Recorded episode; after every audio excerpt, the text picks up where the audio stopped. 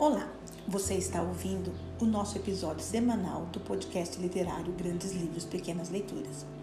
Este episódio, de número 79, é o capítulo inicial do livro Mulherzinhas, da autora americana Louise May Alcott. Capítulo 1 Brincando de Peregrinos Sem presentes, o Natal não é Natal, murmurou Jo, estendida sobre o tapete. É tão triste ser pobre, suspirou Meg, fitando seu vestido velho. Não acho justo que umas moças tenham tantas coisas boas, ao passo que outras nada possuem, ajuntou a pequena Amy com um suspiro profundo. Mas temos papai e mamãe, disse Beth alegremente do seu canto, e nós temos umas às outras também.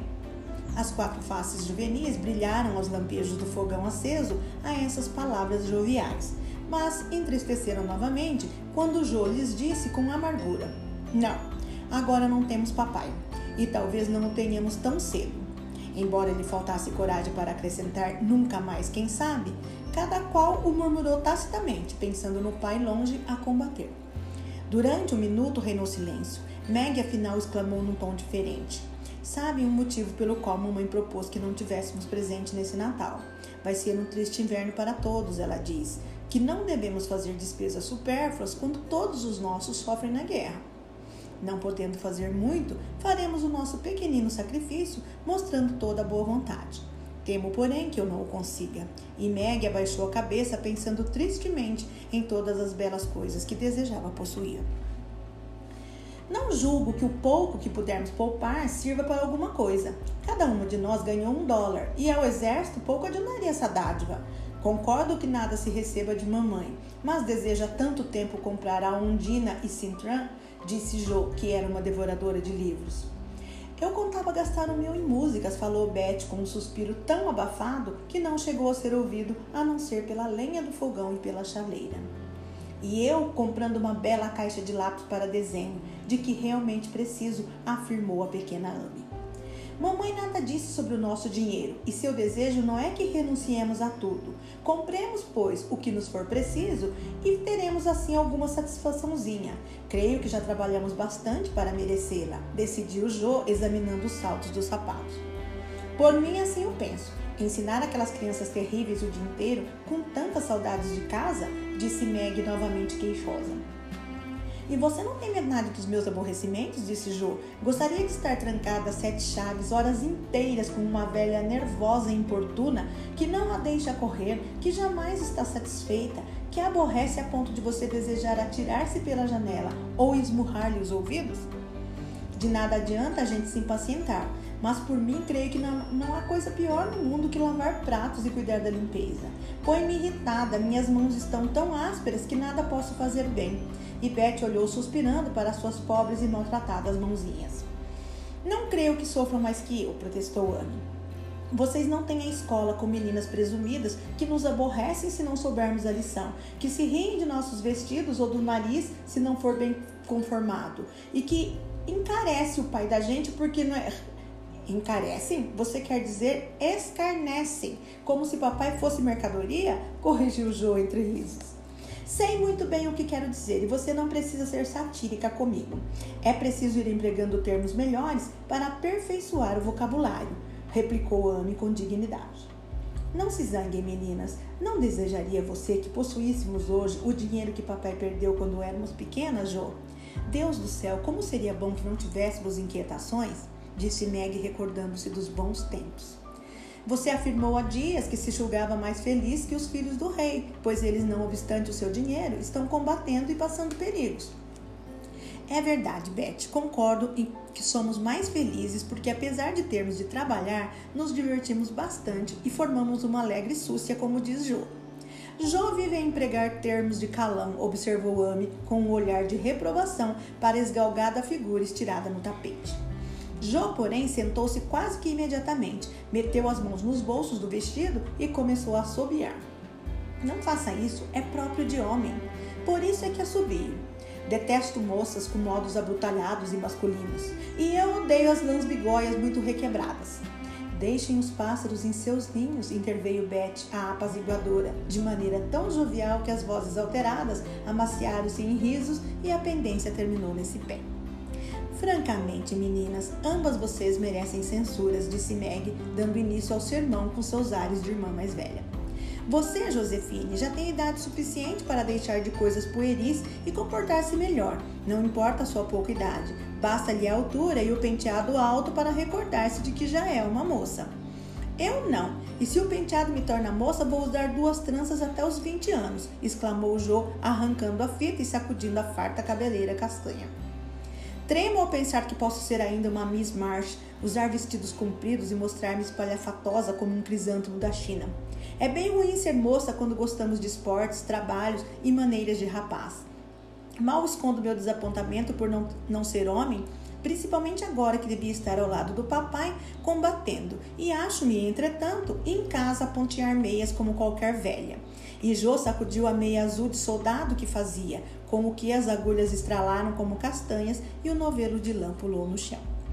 Pobre Jô, mas isso não tem remédio. É melhor, pois, contentar-se com o seu apelido de rapaz e com brincar de irmão conosco, disse Beth, afagando-lhe a cabeça nos joelhos com suas mãozinhas a que todas as lavagens de louça do mundo inteiro não tirariam a delicadeza.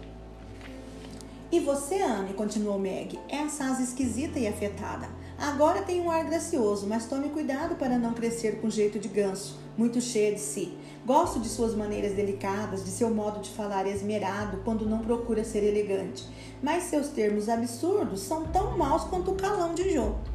Se Jô é uma estouvada e Ame assemelha-se a um ganso, que serei eu? inquiriu Beth, pronta para receber o quinhão de reprimenda da mana. Você é um anjo, simplesmente, replicou com ardor Meg, e nenhuma das outras a contradisse, porque a ratinha era um enlevo da família. Como os jovens leitores gostam de saber como são as personagens, far-lhe-emos desse momento um rápido esboço das quatro irmãs, que trabalhavam tranquilamente ao crepúsculo, enquanto fora a neve de dezembro caía de manso e dentro crepitava um fogo acariciador. Achavam-se em uma confortável sala antiga, não obstante o tapete desbotado e a simplicidade da mobília, viam-se nas paredes alguns belos quadros, havia livros pelos cantos, floresciam crisântemos e rosas do Natal nas janelas, sendo o ambiente de quietude e alegria. Margarete, a mais velha das quatro, tinha 16 anos. Era linda, cheia de corpo e atraente, de grandes olhos, sedosos e abundantes cabelos castanhos, boca delicada, mãos muito alvas que eram o seu orgulho. Jô, de 15 anos, a excedia em altura. Magra, esgroviada, parecia nunca saber o que fazer dos braços compridos demais. Tinha boca de expressão enérgica, nariz petulante, olhos cinzentos e vivos que pareciam ver tudo e se mostravam, a reveses, coléricos, joviais e pensativos. Tinha espadas arredondadas, pés e mãos grandes, e lançava olhares de esguelha para seus vestidos com inquietação da menina que se transforma com rapidez em mulher, mesmo sem o desejar. Elizabeth, ou Beth, como todos a tratavam, era uma rosada adolescente de 13 anos, com finos cabelos, olhar brilhante, maneiras tímidas, voz suave e uma expressão de candidez que raras vezes se mudava em outra. O pai chamava-lhe a sua pequenina Dona Tranquilidade, e esse nome ia-lhe acalhar. Parecia mesmo que vivia no mundo todo seu, muito feliz, dando-se bem unicamente com os poucos a quem amava e em quem depositava confiança.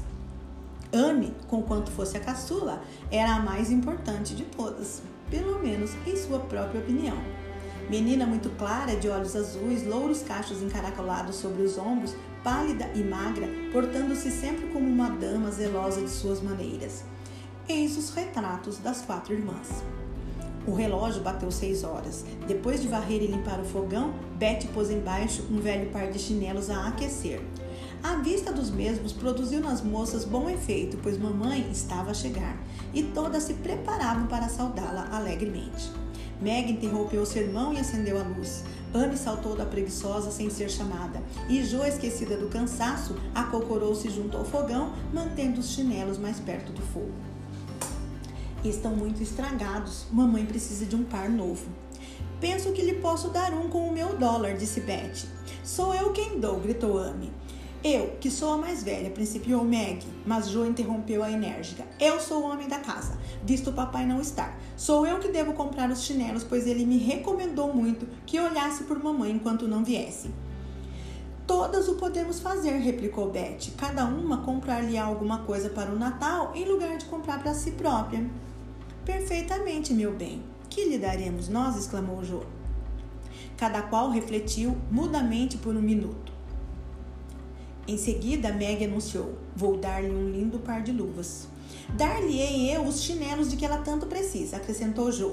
E eu uns lenços de bainha larga, disse Beth. Pois eu dar-lhe-ei um frasquinho de água de colônia. Ela gosta muito e não é caro. Assim sobrar-me-á um pouco para comprar qualquer coisa para mim, acrescentou Anne. E como lhe daremos isso tudo? interrogou Meg. Colocamos sobre a mesa e trazemos mamãe para vê-la abrir os embrulhos. Não se recorda de como costumávamos fazer nos aniversários? respondeu Joe. Façamos com que mamãe pense que estamos comprando coisas para nós e a surpresa será maior. Vamos fazer as compras amanhã de tarde, Meg. Há muita coisa que preparar para o espetáculo da noite de Natal, disse Joe, passeando com as mãos atrás das costas e o rosto erguido. Não quero mais representar a não ser dessa vez. Estou ficando velha para essas coisas, observou Meg, que era, porém, uma verdadeira criança. Sei que você não resistirá quando se vir a arrastar a cauda de um longo vestido alvo, de cabelos brancos e com faiscantes joias de papel dourado. Você é a melhor atriz que possuímos e estaria tudo perdido se deixasse o palco, objetou Joe. Precisamos ensaiar hoje de noite. Venha cá, Amy, vamos repetir a cena do desmaio em que você fica dura como um pedaço de pau. Folgo em encontrar vocês satisfeitas, minhas filhas, disse uma voz amiga à porta. Os atores e a assistência viraram-se para saudar uma senhora robusta com um sorriso verdadeiramente delicioso. Não era uma mulher elegante, mas para os filhos as mães são sempre atraentes e as meninas julgavam que aquele capote pardo e aquele chapéu fora de moda cobriam a mulher mais gentil do mundo. Queridinhas, como passaram o dia? Havia tanto que fazer que não pude vir jantar. Veio alguma visita, Beth? E você, Meg, como vai de defluxo? Jo, você parece morta de cansaço. Venha beijar-me, pequerrucha. Enquanto fazia suas perguntas maternais, a senhora Marsh desembaraçava-se do vestuário molhado, calçava os chinelos quentes e confortáveis e sentava-se na preguiçosa, puxando Ame para o regaço, preparando-se para gozar a hora mais feliz de seu atribulado dia. Quando estavam todas reunidas ao redor da mesa, a senhora Marsh, com um semblante inundado de alegria, exclamou: Tenho uma notícia alegre para vocês depois do chá. Um sorriso rápido e brilhante volteou à mesa como um raio de sol. Beth alçou as mãos esquecida do biscoito que sustinha e Jo atirou longe o guardanapo gritando: Uma carta! Uma carta! Notícias do papai! É, uma longa carta. Ele está bem e acha que passará um inverno melhor do que nós, receosas, julgávamos.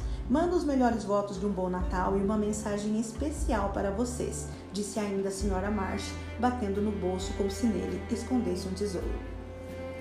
Mamãe, quando será que o papai volta? perguntou Beth com um soluço na voz. Dentro de poucos meses, filha, desde que não adoeça. Ele permanecerá no seu posto enquanto preciso for, e não devemos chamá-lo um minuto antes sequer de poder ser dispensado. Venha agora ouvir a leitura.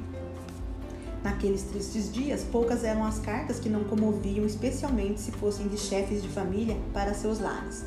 Nesta contava-se as fadigas sofridas, os perigos arrostados, as imensas saudades suportadas. Era uma carta jovial, esperançosa, cheia de minudências da vida no campo, de marchas e de notícias militares. Só no final se expandia o coração do mississivista em paternal amor, anelando por tornar a ver as filhinhas e sua casa longínqua deles toda a minha saudade num beijo. Diga-lhes que penso nelas todos os dias, rogo a Deus por elas todas as noites e que todo o meu conforto é a sua afeição de sempre. Parece grande espera um ano para vê-las, mas lembre-lhes de que, enquanto esperamos, devemos trabalhar, de maneira que estes dias penosos não sejam desperdiçados. Sei que se recordam de tudo o que lhes disse, que serão sempre boas meninas, que cumprirão religiosamente seus deveres e combaterão com valor os inimigos, vencendo-os tão lindamente que, quando voltar, possa sentir-me mais orgulhoso do que nunca das minhas mulherzinhas. Todas soluçavam quando ouviram aquele trecho. Jô não se envergonhava das grossas lágrimas que seus olhos destilavam, nem Ame se recordava de jamais amarrotar tanto os cachos de cabelos como então, escondendo o rostinho no regaço da mãe a soluçar. Sou uma egoísta, mas procurarei tornar-me boazinha e ele não ficará zangado comigo quando vier. Todas desejamos o mesmo, exclamou Meg. Eu penso só em mim, detesto o trabalho, mas nunca mais procederei assim, se Deus quiser. Hei de me esforçar para merecer o nome que ele me dá de mulherzinha, procurando ser dócil e boa. Hei de preferir ficar aqui trabalhando a ir passear, disse Jo, considerando que sentir bom humor em casa era a tarefa mais difícil que enfrentar um ou dois inimigos. Beth nada disse, mas enxugou as lágrimas com o bordado azul e começou o trabalho de agulha com maior animação, sem perder tempo, dedicando-se à tarefa mais próxima, enquanto no íntimo da alma resolvia ser o que o papai tanto desejava que ela fosse, ao voltar feliz para o lar amigo. A senhora Marsh quebrou o silêncio que se seguira as palavras de Joe, dizendo ternamente: Lembram-se de como gostavam de representar a viagem do peregrino em Pequeninas? Nada era tão agradável para vocês como eu amarrar-lhe às costas meus sacos de retalhos feitos sacolas de caminheiro, dar-lhes chapéus e cajados e rolos de papel, deixando-as viajar pela casa, subindo desde o porão, que era a cidade da destruição, até o sótão, onde vocês guardavam tudo quanto podiam arranjar para edificar a cidade celestial. Como era divertido, especialmente quando se passava pelos leões, atravessando o vale onde habitavam os espectros de Sijô. Eu gostava do lugar onde se derribavam as cargas que rolavam pela escada abaixo, acrescentou Meg. Meu momento favorito era quando surgíamos no telhado chato, onde estavam as flores, os arbustos e todos os nossos objetos, e ficávamos a cantar contentes aos raios do sol, disse Beth, a sorrir como se estivesse voltando aquele momento delicioso. De quase nada me recordo, exceto de que tinha medo ao entrar na adega sombria, e de que gostava muito do bolo e do leite que nos esperavam lá em cima. Como não tinha então idade bastante para esses folguedos, antes quisera que fosse hoje, disse Ame, que começava a falar em renunciar às coisas da infância na idade madura de 12 anos. Nunca estamos velhas para isso, minha flor, porque é um brinquedo com que sempre podemos entreter-nos. Temos os nossos fardos, o caminho aí está diante de nós e o ardente desejo de Deus e da felicidade é o guia que nos conduz através dos empecilhos e enganos aos braços da paz, que é a verdadeira cidade celestial. Agora, minhas peregrinazinhas, suponham que começam de novo a viagem, não de brinquedo, mas na realidade, e vejam até onde podem chegar antes da volta do papai. Mas, mamãe, onde estão nossas cargas? perguntou Amy, que não compreendia bem o sentido figurado das palavras. Cada qual disse a pouco possui seu encargo, menos Beth, julgo, pois que ela não tem nenhum, disse a mãe. Como não? O meu são os pratos e as vassouras, e invejar as moças que possuem lindos pianos e ter medo dos outros. O encargo de Beth era tão engraçado que todas tiveram vontade de rir. Nenhuma o fez, porém, para não a melindrar. Desempenhemos, disse Meg pensativa. É outra maneira de procurar ser bom e talvez aquela história nos ajude, porquanto, embora precisemos nos tornar boas, é muito difícil sê-lo e esquecemos a necessidade de o conseguir. Nós hoje estamos afundadas no lamaçal do desalento. Mamãe precisa vir tirar-nos como fazia o auxílio no livro. Devemos possuir nosso decálogo como os cristãos. Como faremos? perguntou Jo, deliciada com essas fantasias que suavizavam a aspereza do dever. Procurem debaixo dos travesseiros na manhã do Natal, e lá encontrarão seus guias, respondeu a senhora Marsh. Combinaram esse plano de ação quando a velha Haná foi tirar a mesa. Apareceram então as quatro cestinhas de costura e as agulhas começaram a trabalhar nos lençóis de tia Marsh. Era enfadonha a tarefa, mas nessa noite ninguém se queixou. Adotaram o plano de Jô de dividirem a costura em quatro partes, denominando cada uma Europa, Ásia, África e América. E dessa maneira adiantaram-se muito, principalmente quando conversavam sobre as diversas cidades do mundo ao passarem por elas na costura. Suspenderam o trabalho às nove horas e, como era costume, cantaram um pouco antes de deitar-se. Ninguém, a não ser Beth, conseguiria tocar alguma música no velho piano. Betty tinha uma maneira muito suave de premir as teclas amareladas, fazendo um acompanhamento agradabilíssimo às canções simples que entoavam. Meg possuía uma voz aflautada. Ela e sua mãe formavam um singelo coro. Anne trilava como um grilo e Jo cantava à vontade, fugindo a cada passo da partidura. Era este o costume desde os tempos em que apenas balbuciava. Era hábito da casa, pois a mãe nascera com a bossa do canto. O primeiro som que se ouvia de manhã era sua voz ao ocupar-se com os arranjos caseiros. O último à noite era ainda sua voz alegre, pois as meninas jamais se consideravam muito grandes para dispensar tão embaladora cantiga.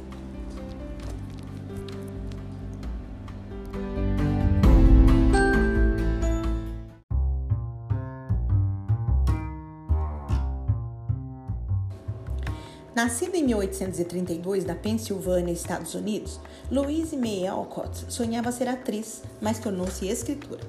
Inspirou-se nas próprias experiências para escrever suas histórias. Foi educada pelo pai, o filósofo e educador Amos Bronson Alcott, tendo a oportunidade de conviver com intelectuais do círculo do pai, como Thoreau e Emerson. Em Mulherzinhas, a autora apresenta o retrato de uma família da classe média norte-americana do seu tempo, salientando seus valores morais. O romance obteve muito sucesso no cinema com o título Adoráveis Mulheres. Publicado originalmente em 1868, Mulherzinhas é um livro delicado, dividido em duas partes, sendo a primeira a mais conhecida aqui no Brasil. Trata da vida das irmãs Marsh durante o final da Guerra Civil Americana é mais um livro de conforto do que uma bússola moral de fato. As quatro irmãs Marsh são muito diferentes entre si. A já adulta Meg, Jo a impulsiva, Betty tímida e introvertida e Amy a orgulhosa. Mas com o pai longe de casa, na guerra e a mãe trabalhando para sustentar a família, elas precisam cooperar e apoiar-se umas às outras. Encenando peças, fundando sociedades secretas, preparando os festejos de Natal, dão os primeiros passos na sociedade adulta e vão aprendendo o valor da amizade verdadeira.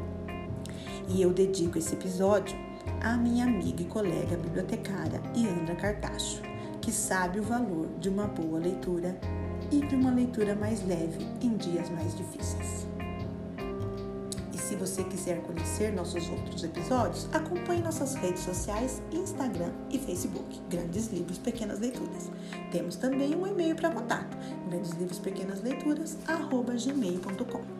Muito obrigada e até a próxima semana.